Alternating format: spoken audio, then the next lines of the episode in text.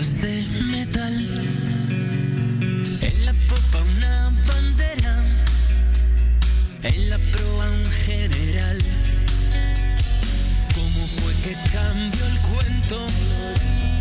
No lo quiere recordar. Esto no es lo que soñabas,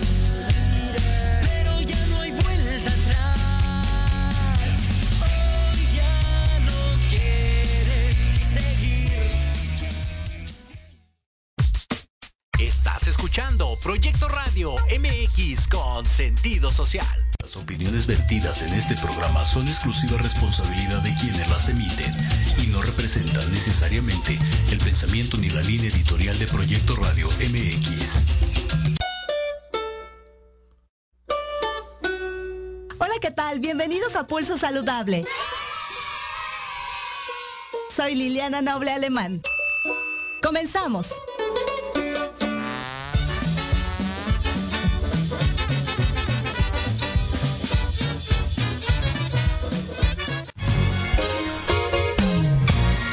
Saludable, cuidando tu estilo y forma de vida.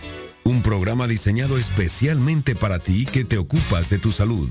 Conduce Liliana Noble.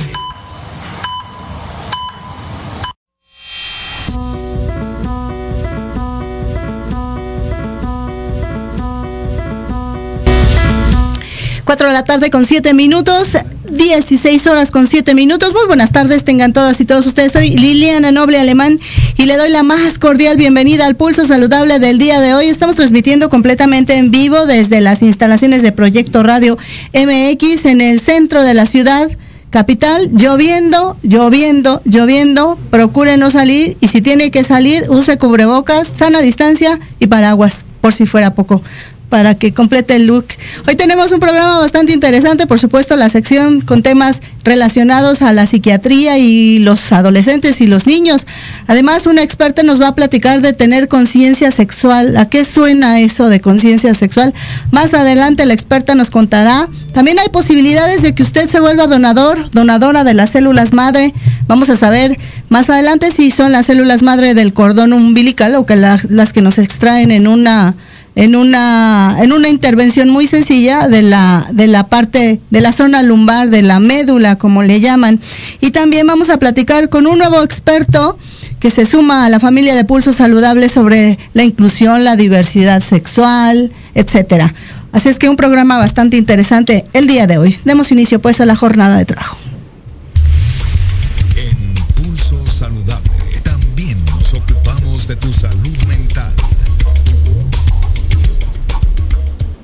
Y se encuentra con nosotros a través del enlace de Zoom la doctora Karina Patricia Pérez Pérez. Ella es psiquiatra y psiquiatra adscrita al servicio de admisión continua del Hospital Psiquiátrico Infantil Dr. Juan N. Navarro. Y vamos a platicar con ella en los próximos minutos sobre la discapacidad mental infantil en, en los niños, en los adolescentes y cómo se debe de abordar este tema tan interesante. Doctora Karina, gracias por estar con nosotros en Pulso Saludable. Muy buenas tardes. Hola, Liliana, buenas tardes. Muchas gracias por la invitación. Al contrario, gracias a usted. Eh, ya son clientes consentidos. Les voy a dar una tarjeta de, no sé, algo se me ocurrirá y que cada que se presente alguien de, de este de esta institución, pues les voy a regalar aunque sea una galleta. No sé, ya se me ocurrirá algo. Y todos encabezados por la maravillosa administración, la dirección general del doctor Emanuel, a quien también le mandamos un saludo. Dígame, doctora, este tema de la eh, discapacidad mental, eh, tanto en niños como en adolescentes, ¿cómo debe de ser el abordaje? Primero para entender a quiénes o cómo se determina alguien con este tipo de discapacidad. Sí, Lili, claro que sí. Bueno, eh, vamos a describirlos como eh, aquellos trastornos del neurodesarrollo eh, que los trastornos del neurodesarrollo son un grupo de afecciones con inicio en el periodo del desarrollo. Sí. O sea, antes de los 18 años de, de edad. Eh, ahí entran varias, eh, varios trastornos como el trastorno del espectro autista, TDAH, discapacidad intelectual. Y bueno, la discapacidad intelectual o trastorno del desarrollo intelectual se caracteriza por un déficit de las capacidades mentales eh, como el razonamiento, el pensamiento, la planificación, la abstracción. Eh, hay eh, varios niveles de la discapacidad intelectual y dependiendo del nivel de discapacidad intelectual es el tratamiento y el abordaje. Sí.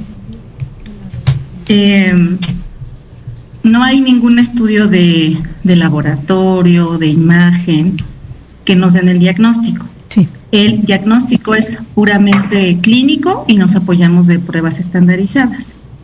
Claro. Y, Eh, y, y cuando un paciente, una mamá, un papá refieren la ayuda de ustedes, ¿es porque empiezan a notar algún cambio o que, eh, no sé si esté bien llamarlo así, pero que socialmente no, no siguen estos patrones ya establecidos o de qué se, se valen estos papás, las mamás o las mismas maestras para poder acudir y buscar esta ayuda pensando en que algo puede empezar a, a no ser tan habitual como de costumbre, para no llamarlo o estigmatizarlo de forma errónea y decir normal, ¿no?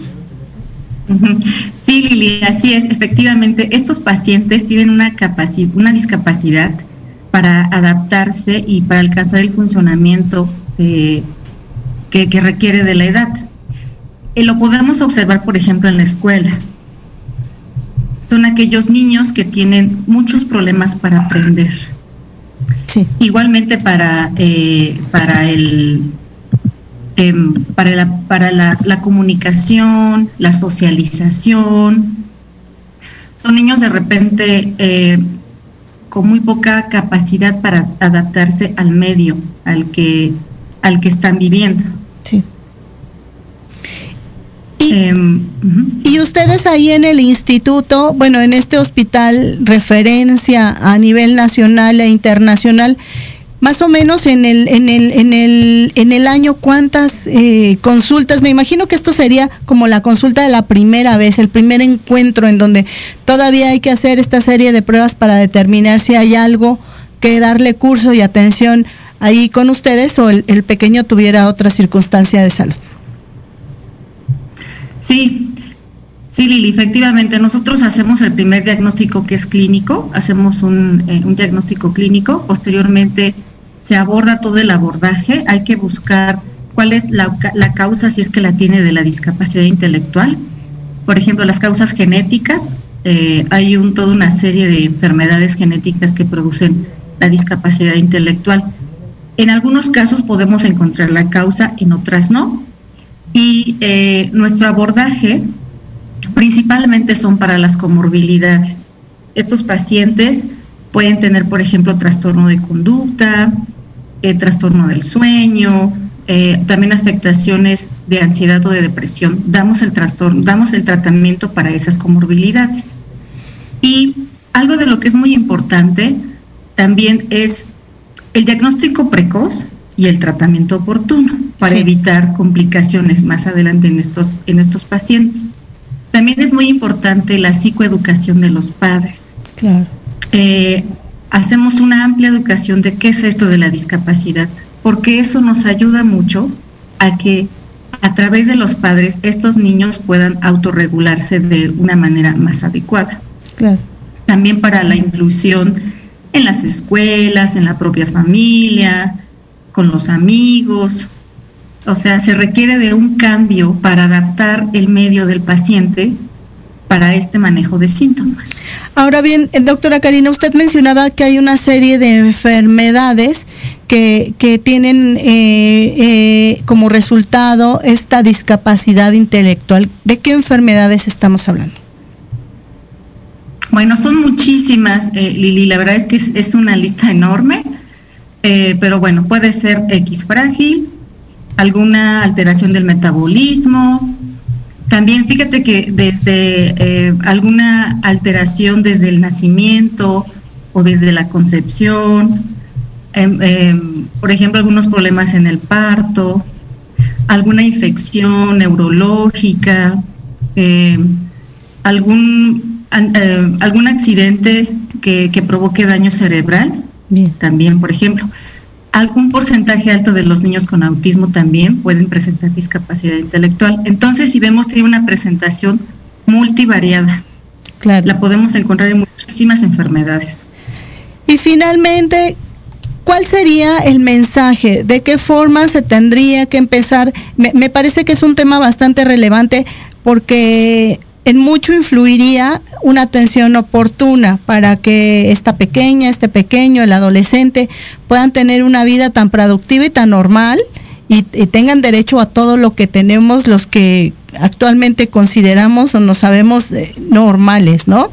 Entonces, eh, y no porque ellos lo sean o no porque sean anormales, pero simplemente eh, cómo, cómo concientizar a la familia, a la población y sobre todo que busquen, que no estigmaticen ni la atención como tal, pero tampoco echen de menos la circunstancia que pudiera estar presentando el pequeño o la pequeña. Sí, Lili, me parece una pregunta muy importante. Eh, desde que nosotros vemos que nuestro hijo tiene una incapacidad para el funcionamiento adaptativo y o personal, en ese momento tenemos que buscar la atención especializada para que los expertos pues busquen eh, si es que se trata de, esta, de esta circunstancia.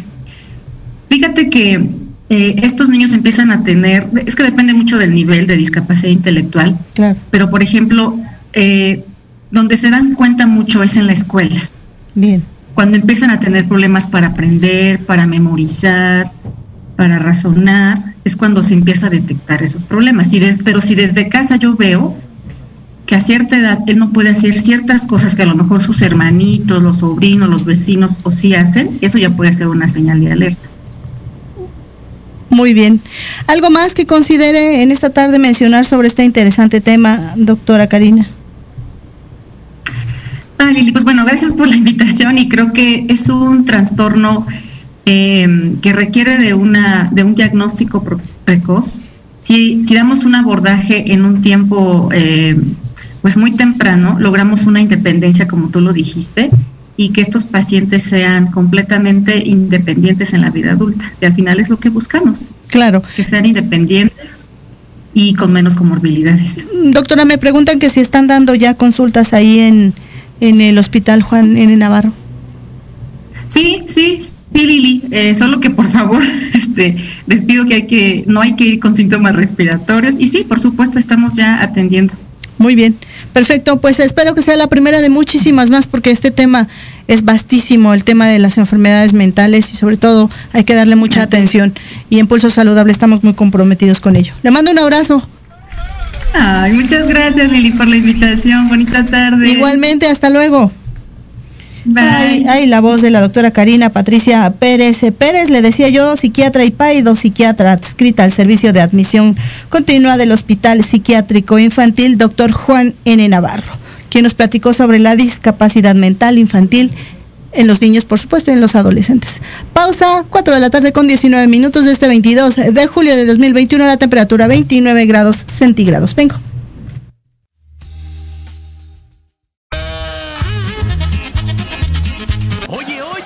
¿A dónde vas? ¿Quién, yo? Vamos a un corte rapidísimo y regresamos. Se va a poner interesante. Quédate en casa y escucha la programación de Proyecto Radio MX con sentido social. ¡Uh, la, la chulada! Hola amigos, somos sus maestros de confianza. Anaí Cruz y Jorge Chávez. Te invitamos a escuchar ALAP en la radio. Centro Psicopedagógico Aprendizaje Lúdico Activando el Pensamiento. Un espacio para jóvenes, papás, maestros que buscan una mejora continua en su vida. Te esperamos todos los jueves de 4 a 5 de la tarde por la mejor estación. Proyecto Radio MX, con sentido social.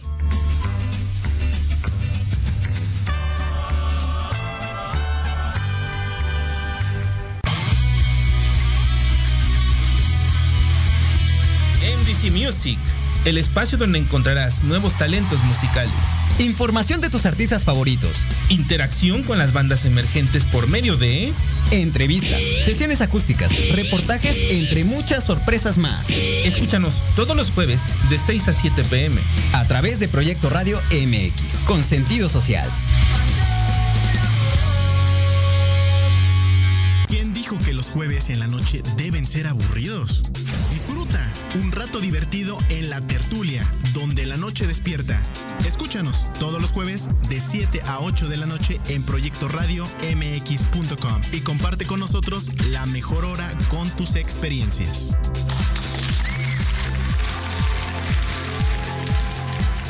Proyecto Radio MX, tu opinión es importante. Envíanos un mensaje de voz vía WhatsApp al 55 64 18 82 80 con tu nombre y lugar de donde nos escuchas. Recuerda 55 64 18 82 80. Ahora te toca hablar a ti.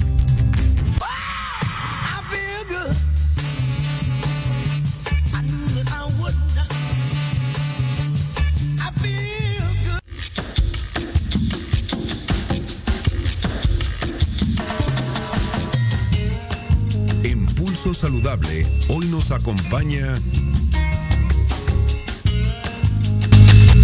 4 de la tarde con eh, 21 minutos de este 22 de julio de 2021, la temperatura 29 grados centígrados. Vamos a platicar de conciencia sexual. ¿Qué será esto? Para platicar de ello ya se encuentra conmigo la licenciada en Derecho por la Universidad Nacional Autónoma de México y maestra en Sexualidad y Equidad de Género por la Universidad Mexicana de Estudios y Posgrado. ¿Sí lo dije bien? Sí, sí, sí. Mi queridísima Belia Arroyo Peredo. Además, ella es coach certificado con PNL. De verdad que si usted tiene en algún momento de su vida la oportunidad de leer un libro de la PNL, le va a cambiar la vida. Bueno, por lo menos a mí me ayudó mucho para esas entrevistas difíciles. Sí, claro. ¿no? Que entras al consultorio y empiezas a decirle que qué bonito está el lugar. Sí, hay Ahí lo enganchas, ¿no? Manipulación. Pero, pero eh, eh, a forma- nivel sensorial, pero positiva. Sí, claro, por claro, sí, sin que vayan a pensar mal. Con el ánimo de lograr la entrevista. Claro. y también ella es, eh, le decía yo, coach certificada con PNL por Neurosemantics International. También coach de pareja por el colegio ICS, Smart, ICS, Smart Coaching. Smart Coaching International. Y también tiene un diploma en neurociencias por el doctor Eduardo Calixto, ya lo conocen ustedes, muy famoso. Y el claustro de Sor Juana. Más adelante les sigo comentando porque, bueno, nos echaríamos toda la entrevista si sigo diciendo No, todos ya, los títulos para, para y ahí. posgrados que tiene mi queridísima Delia, quien conozco desde hace muchísimos años y me da mucho gusto poder tenerla en esta tarde fría que se antoja, que es acogible para el tema. Es acogible. ¿Qué es, mi querida Delia, esta conciencia sexual? ¿Qué es tener conciencia sexual? Fíjate que, vaya. Bienvenida. Gracias, Lili. Ay, qué gusto estar aquí. Fíjate que ya, ya ves que hay mucha conversación acerca de cómo mejorar nuestro desempeño sexual y cómo hacer mil piruetas y tener como orgasmos maravillosos. Pues eso es como una segunda etapa a lo que vamos a tratar ahorita. Sí. Antes que todo eso suceda, eh, y, y más que nada por lo que refieren los consultantes, Claro. es que no sabemos qué, es la sexualidad, para dónde jala, eh, de qué mundo nos estamos, estamos hablando, cómo Claro. es que se aborda. Claro. Y yo ahí diría que lo primero, lo primero es tener un poquito de información que nos ayude a interiorizar que somos seres sexuados. Sexuados y sexuales Claro. porque tenemos esta potencialidad para ejercer a través de nuestra corporalidad pues un, un, un intercambio y generar placer. varias cosas, ¿no? Entre ellas el placer, o- otro ámbito es la reproductividad, Claro. otro ámbito es cómo yo me vivo como persona. Ay, como eso no pensé, no, yo placer. No, pues, digamos que es lo Cada más quien lo ve. lúdico, lo más lúdico, ¿no? Y- Me va a y parecer sí, aquí un diablillo. Y creo que sí tenemos que abordar el placer, porque como diría mi amiga, la coach Vero Licón, eh, ella le llama el mundo de los placeres. Y este mundo de los placeres nos invita a conectarnos con los sentidos. En- Entonces, eh, eh, tener conciencia sexual es primero reconocernos que, que, la sexualidad existe, está inminente dentro del paquete de la vida y que además tenemos derecho a ejercerla. Eso Tenemos sería- derecho y, y tenemos que defender ese derecho.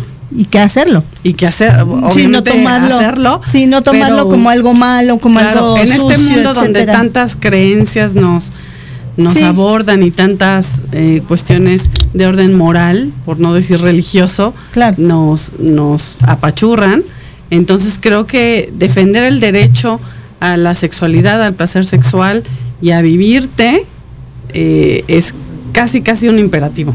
Ahora, eh, estoy pensando ya en la segunda entrevista para que nos platiques de esa otra parte, ¿no? Pero, ¿cómo puedo adquirir esta conciencia sexual? Es decir, ¿cómo puedo, no, no, no, no me veo en el terreno de la, de desinhibirme ante tal eh, situación o eh, posición, más Claro. bien a- a- a- al placer mismo, ¿no? Al acto mismo. ¿Cómo, cómo Pues, podemos lograr eso, Vali? Apelo yo a dos, eh, digamos que conceptos o esferas. Una sería el autoconocimiento y la otra sería la autonomía. Antes de entrar en el encuentro con la otredad, con los otros, tengo que saber qué es lo que existe en mí, desde mis genitales, mis sensaciones, eh, incluso, ¿sabes qué? Hay deseos prohibidos que, que nos hemos agenciado del mundo y entonces también debo tenerlos presentes para saber cómo ejercerlos y si el único límite ahí sería el daño que yo puedo causar a los otros, Claro. el daño que me puedo causar a mí mismo o aprovecharme de una situación de ignorancia o de inconsciencia de la otra parte. Claro. Pero fuera de ahí, tengo derecho a ejercer mi sexualidad y sin transgrede- Transgredir. transgredir a nadie en, Claro. en este ejercicio. Pero yo creo que esa premisa ya no la tenemos que meter en la cabeza. O sea, una premisa ya incuestionable es que tenemos un derecho a ejercer nuestra sexualidad con responsabilidad, obviamente. Pero ahí eh, se meten muchos temas, ¿no? Porque cómo ejercer, digo nosotras en este en esta edad adulta, cómo ejercemos la sexualidad si no recibimos una educación sexual integral, ¿no? Claro, y además eh, eh, eh, yo no quiero culpar a familias ni a mamás ni a papás, pero en otras culturas, más bien en otros en otras épocas, en, décadas anteriores, y creo que sigue ocurriendo, ¿no? Hablar del tema sexual en, en la mesa resultaba una agresión física de la mamá al hijo o, de, o del papá al hijo, ¿no? Una bofetada, una agresión verbal o un cállate, eso no se habla aquí. Entonces siempre poniéndole estos tabús como si tocar tu cuerpo, lo hacemos al bañarnos, sin necesidad de llegar a un placer, fuera malo. Y entonces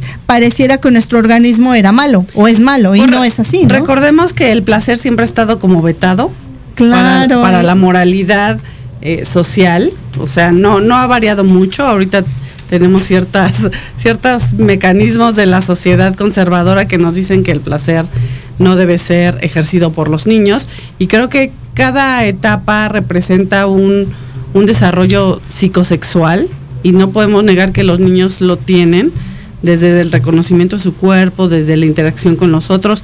Y nadie me va a contar que a los 6, 7 años ahí se daba la mano con el primo, con la prima. Claro. Y, y bueno, eso es parte del desarrollo psicosexual.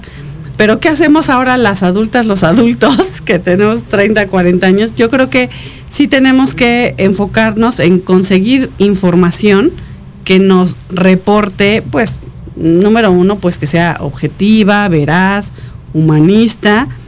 Incluso para las mujeres les diría que, que fuera feminista, porque justo lo que problematizan eh, las feministas, y yo me posiciono como tal, es este derecho al placer que nos ha sido negado por el orden patriarcal, donde únicamente los hombres tenían ese, eh, derecho, ese a derecho a sentir, pero a ejercerlo sobre los demás seres. Y las mujeres eh, éramos como el terreno donde se ejercía. Claro. pero sin derecho a ejercerlo. Sin derecho a ejercerlo y sin derecho a, comunicarlo, a vivirlo, a, a digamos que a disfrutarlo y a cuestionar también un poco por qué las mujeres eh, nos relacionamos con los hombres. O sea, hay un, hay todo un tema que, es bastante amplio de cuestionar si esta heterosexualidad en la que vivimos, la mayoría, es una cuestión de verdad orgánica, es de mi orientación sexual. O es impuesta. O es impuesta. Belia, ¿cómo podemos saber o cómo podemos darnos cuenta si yo tengo esta conciencia sexual, si tengo esta autonomía? Claro. ¿De qué he hecho mano o, qué tengo que no sentir o cómo me tengo que sentir o cómo me tengo que reconocer para saber que estoy en el camino del éxito y del placer?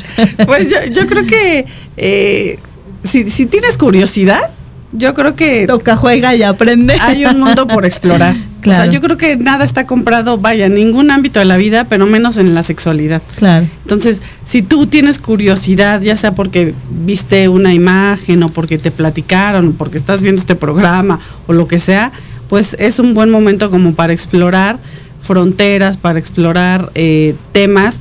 Nada más que aquí sí recomendaría que sea con expertos, certificados, eh, avalados por instituciones en sexología y institutos muy serios que avalan eh, estas, estas investigaciones y por supuesto, eh, digamos que acompañarte de otras personas que están como en, ese mismo camino, porque luego uno se siente como bicho raro explorando la sexualidad y, y como entran todos los introyectos sociales y la culpa y la vergüenza, entonces si no nos sentimos como desenfocados. Entonces sí, acompañarse de grupos de estudio, que sería como lo más eh, objetivo, digámoslo así, que los hay. Ahora sí que búsquenos, busquen a los profesionales de la salud sexual. Y entonces en estos grupos de estudio, desde el reconocimiento de tus genitales, sobre todo esto va un poquito más para las mujeres porque como los tenemos ahí como en medio de las, piernas, abajo, Claro. Pues no tenemos fácil acceso. Entonces, las mujeres crecemos como con esta falta de genitalidad. Y lo que ahora sabemos es que las mujeres tenemos que buscar esta genitalidad, tenemos que buscar pues la masturbación como tal. Claro, claro. Cosa que solo ha estado como destinada para los hombres porque les ha sido accesible a través de su cuerpo. Claro. Pero las mujeres sí tenemos que ser en ese sentido muy conscientes de, de acercar nuestras manos, que pues es que no necesitamos nada más, Claro. a nuestros genitales y explorar qué sentimos, explorar cómo sentimos, incluso, eh, bueno, pues sa- saber que si nos dan ganas de hacer pipí o algo así, pues es parte de la respuesta sexual y, y que a veces en un encuentro nos espantamos porque nos dieron ganas de hacer pipí Claro. y no reconocemos que, que, pues son umbrales que tenemos que saltar para llegar a la fase orgásmica. Y finalmente el tiempo en radio es Ah, cruel, sí. muy cruel, y más cuando se trata de temas tan interesantes, pero finalmente, dime estas tres cosas que, que a las personas les haga eh, darse cuenta que no tienen esta autonomía o esta conciencia sexual. ¿Cuál sería la primera? Pues la conciencia de tu cuerpo es básica. Entonces, es- explorar tu corporalidad, hay talleres, cursos, eh, desde, como decías, tocarte co- con, un poquito más de eh, precisión en tu cuerpo, a- apretarte para saber Claro. qué sientes. O sea, la conciencia corporal es básica porque ahí sucede todo. La otra es cuestionar las creencias que yo tengo acerca de la sexualidad, acerca de mi orientación sexual, yo invitaré a mujeres y hombres que exploraran si esto que vivimos en la cotidianidad ha sido impuesto o es de verdad una necesidad Real. real, ¿no? Y aquí, sí, sí, por conocimiento de, de causa y consulta, sí puedo decir que las mujeres hoy día se están cuestionando su heterosexualidad porque, eh, pues, de entrada no les ha ido muy bien por el constructo patriarcal, pero eh, la relación entre mujeres es, es mucho más benévola en muchos sentidos. Claro. Entonces, y la tercera sería eh, adentrarnos al mundo del placer, al placer eh, tanto de manera autónoma como compartida. ¿Y qué es el mundo del placer? Bueno, rescatar mis sensaciones, rescatar los buenos momentos, rescatar eh, pues la idea de que, de que merezco un bienestar, de que merezco estar eh, pues en una situación positiva para mí y también, ya de refilón, cuestionar las ideas del amor romántico, del amor, porque las mujeres sobre todo estamos muy viciadas por el tema del amor, eh, sin, bueno, sin reconocer que también a través de este pues somos subyugadas y somos sometidas y somos violentadas. Claro. Entonces, ¿cómo experimentar por el otro lado el placer? Si, si, si el amor nos indica que hay que estar ahí y sufrir para, pues para acceder a esto que se nos, se nos dijo que, que tenía que ser, que es la normal, pareja. Claro. Belia, qué interesante. Vuelve pronto. Claro que sí, Lili, un abrazote y, y felicidades. ¿Dónde por el te pueden programa. encontrar la gente? Ah, me encuentran en hashtag Mujer Fénix Va, que es mi, mi, mi página de trabajo, y en Sexóloga Fénix, Belia Arroyo, porque todo mi trabajo es acerca de la renovación. Muy bien. Mira aquí las chiquillas que están Gracias. aprendiendo de sexualidad. Muchas gracias.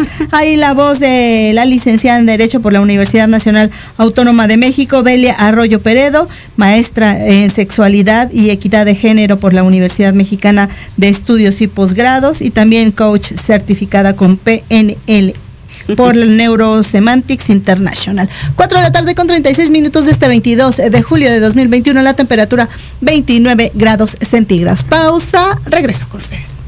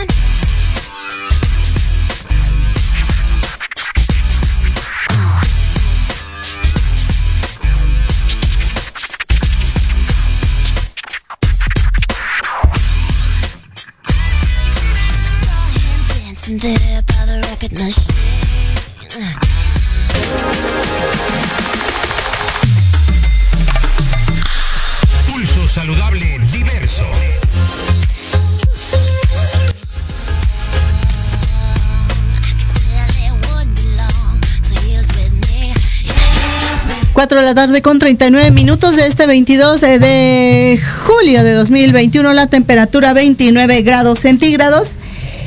Y tenemos sorpresas, se incorpora una nueva sección, una nueva eh, forma de comunicar, otra alternativa en Pulso Saludable, el Pulso Saludable Diverso.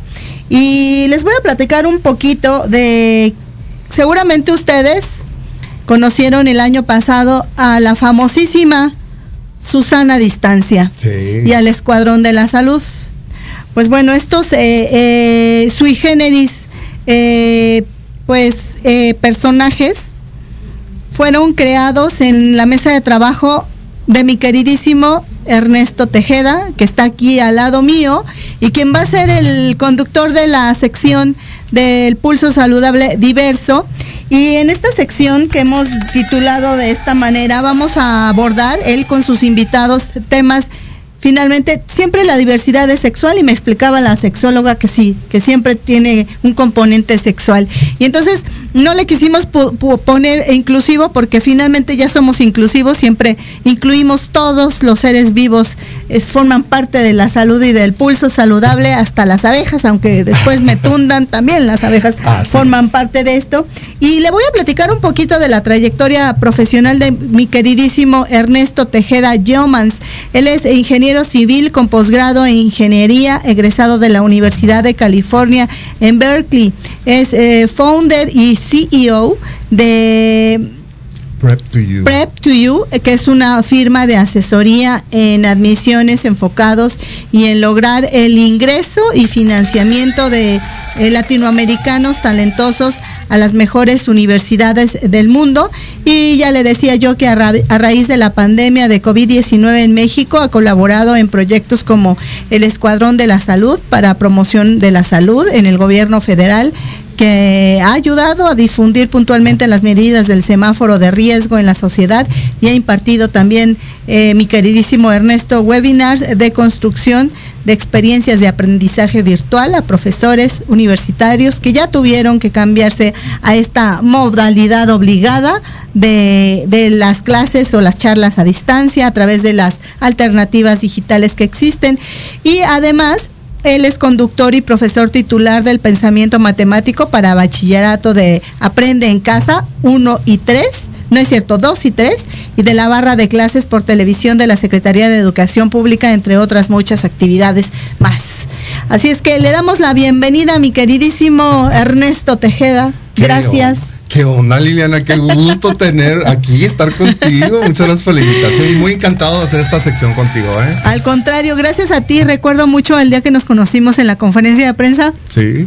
Que me dijiste, dame un autógrafo. Y yo dije, ¿Cómo sí, los conozco a esto? todos, los conozco a todos, veía las conferencias COVID y decía, Claro. es que los reporteros qué buen trabajo y pues, pues tú ahí al pie del cañón siempre. Claro que sí. Y decidimos desde entonces que nos caímos muy bien hacer esta sección y por algunas actividades de Ernesto no se había podido, pero una vez que va a ser el tercer eh, jueves o el cuarto, dependiendo si tiene cuatro o cinco el mes, y va a estar con nosotros cada mes hablándonos de esta diversidad. Y hoy tienes un invitado interesante de un tema muy interesante. Así es, Liliana. Hoy vamos a inaugurar nuestra sección con el tema de salud, diversidad y comunicación en México. Y para eso tengo un invitado muy, muy especial. Él es Mario Bustamante.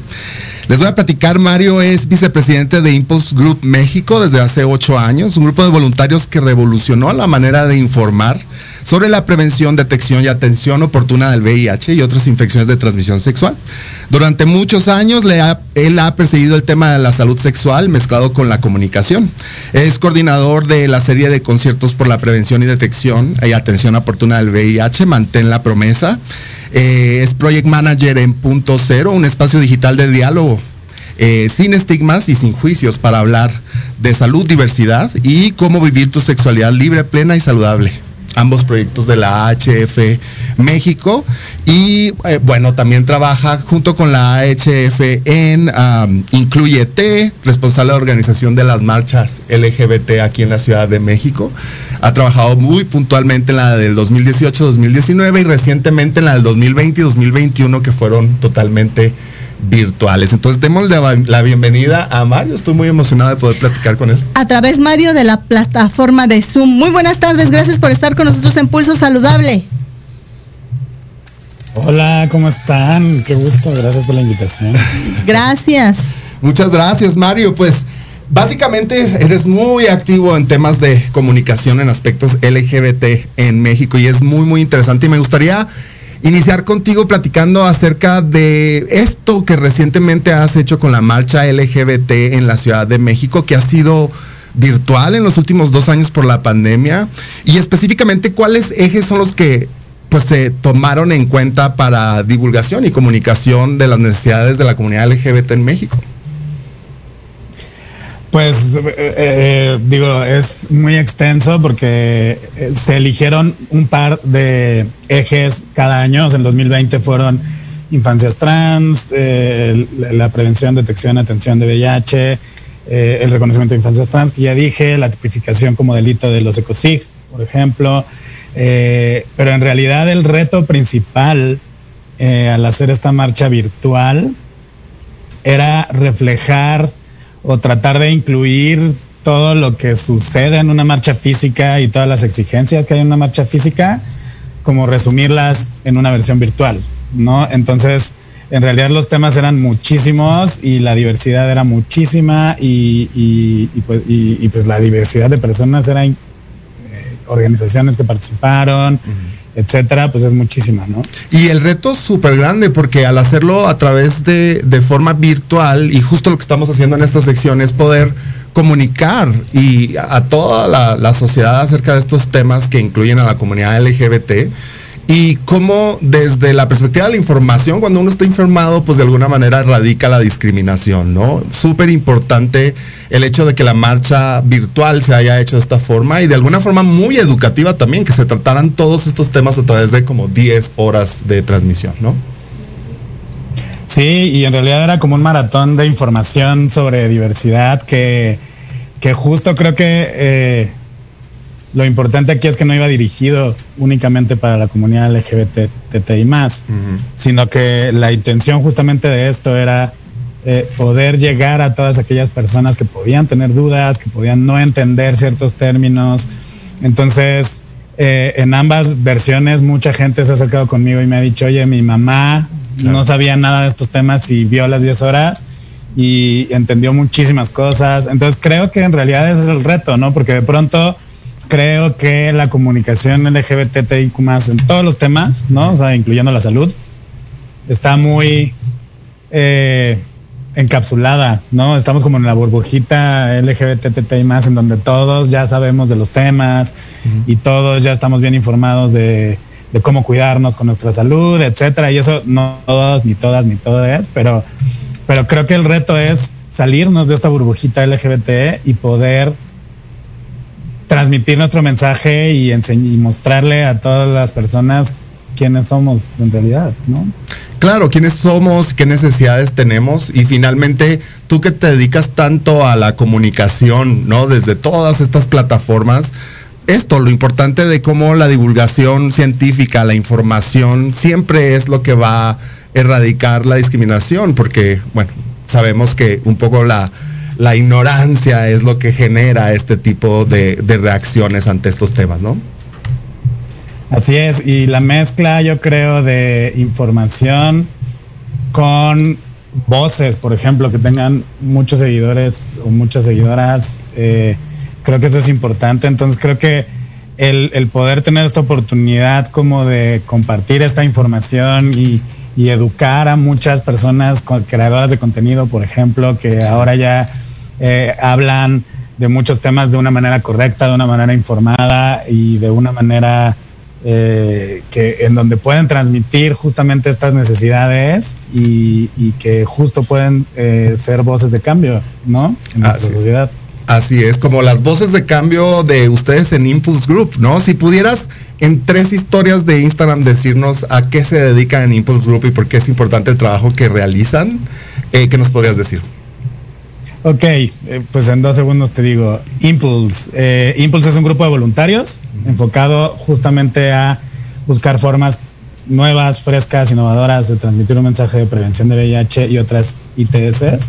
Y justamente el participar en Impulse desde hace ocho años me llevó a, eh, a incluir este mensaje en la marcha y me llevó a formar parte del comité organizador de la marcha. Entonces creo que ha sido un trabajo en realidad que empezó desde que empezamos con este grupo de Impulse, que, que lo que buscaba era justo esto, ¿no? Hablarle a, a las personas LGBT de una manera en que pudieran entender, porque lamentablemente creo que eh, llevamos años sin que haya campañas efectivas de prevención dirigidas a la comunidad LGBT. Así es. Eh, no, entonces creo que es importante que la comunidad LGBT pueda sentirse identificada con lo que sea, ¿no? Con eh, comportamientos, con los lugares a donde te gusta ir, con las personas que te gusta ver, con cómo vives y disfrutas tu sexualidad, por ejemplo, y cómo Claro. puedes cuidarte. Y creo que eh, pues justo era necesario un grupo como Impulse que les hablara de esto de una manera muy amigable, ¿no? Así- Directa también. Así es, muy importante lo que hacen. Eh, compártenos tus redes sociales, las de Impulse, para que la gente pueda eh, resolver dudas más puntuales acerca de todo lo que ustedes hacen por allá.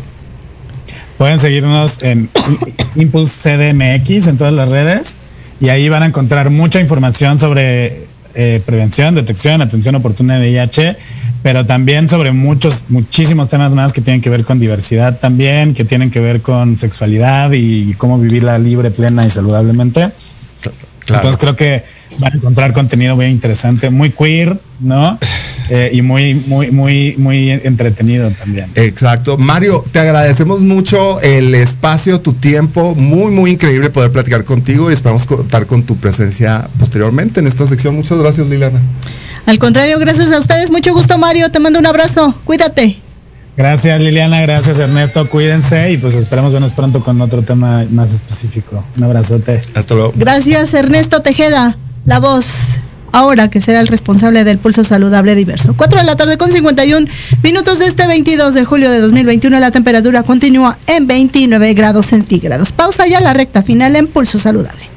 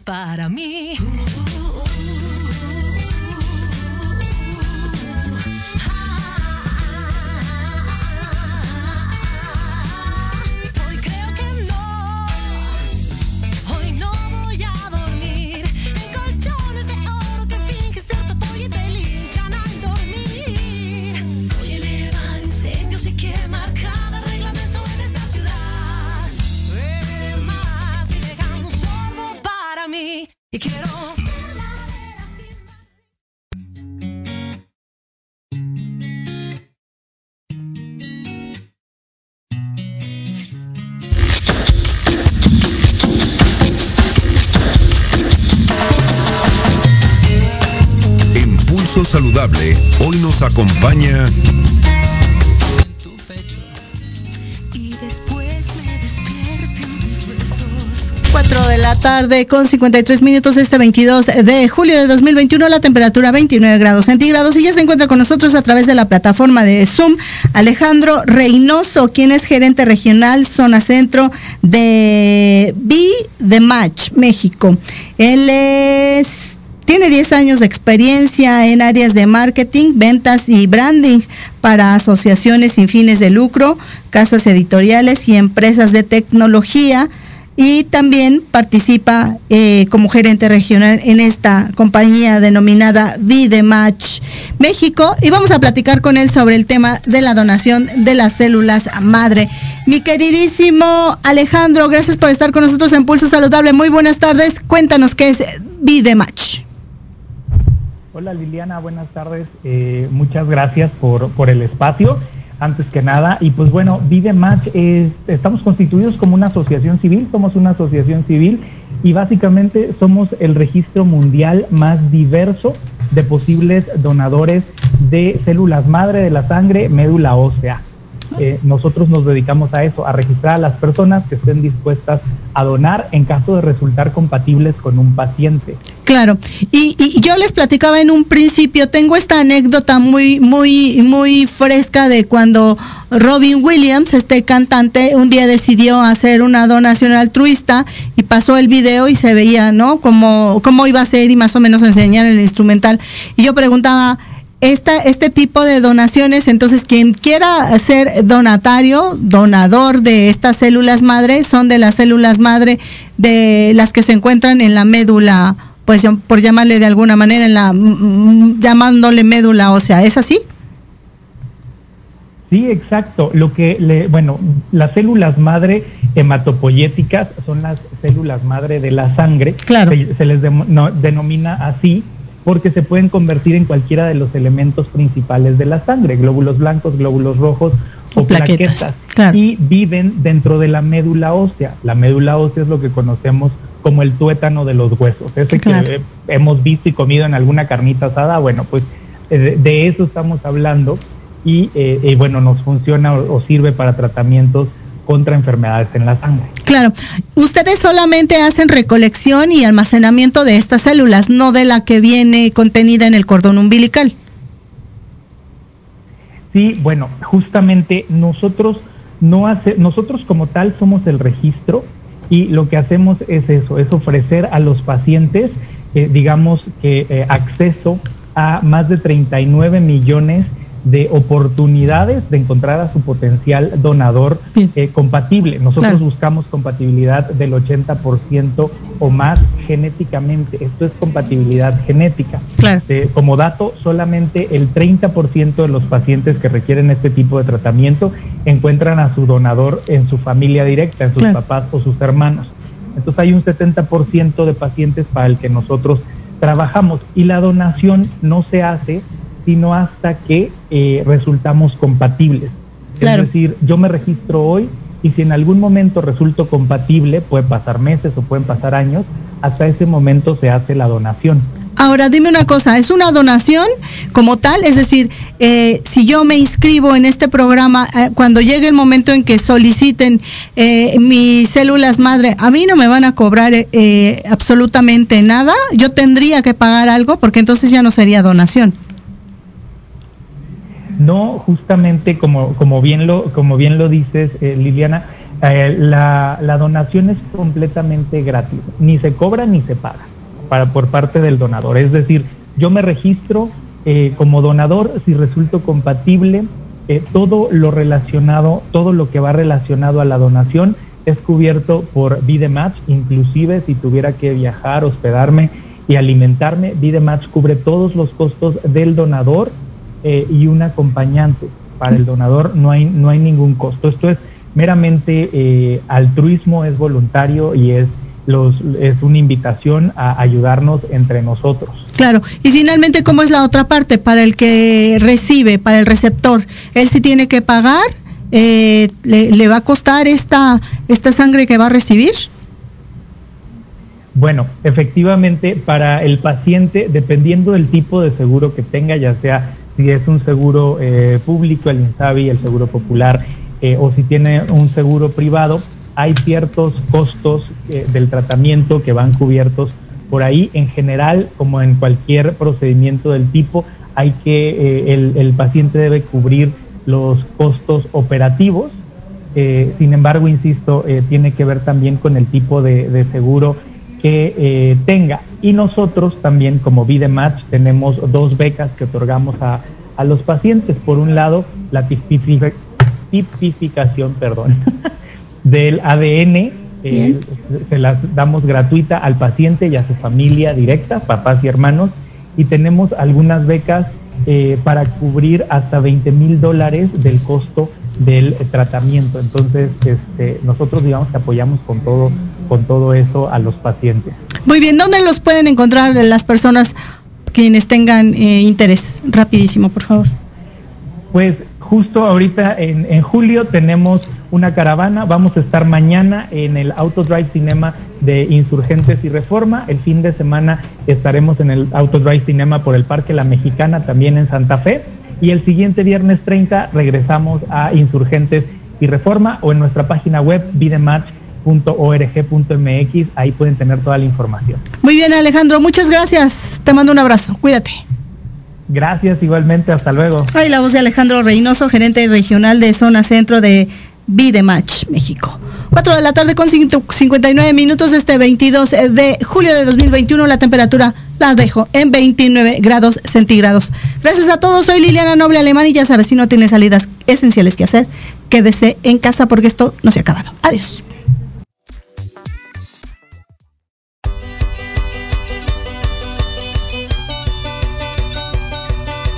escuchamos la próxima semana. Entre tanto, síguenos en nuestras redes sociales. En YouTube y Facebook aparecemos como Pulso Saludable.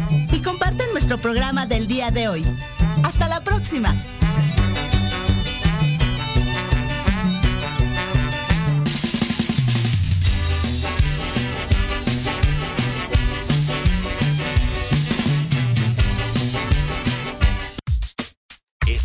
escuchando Proyecto Radio MX con sentido social.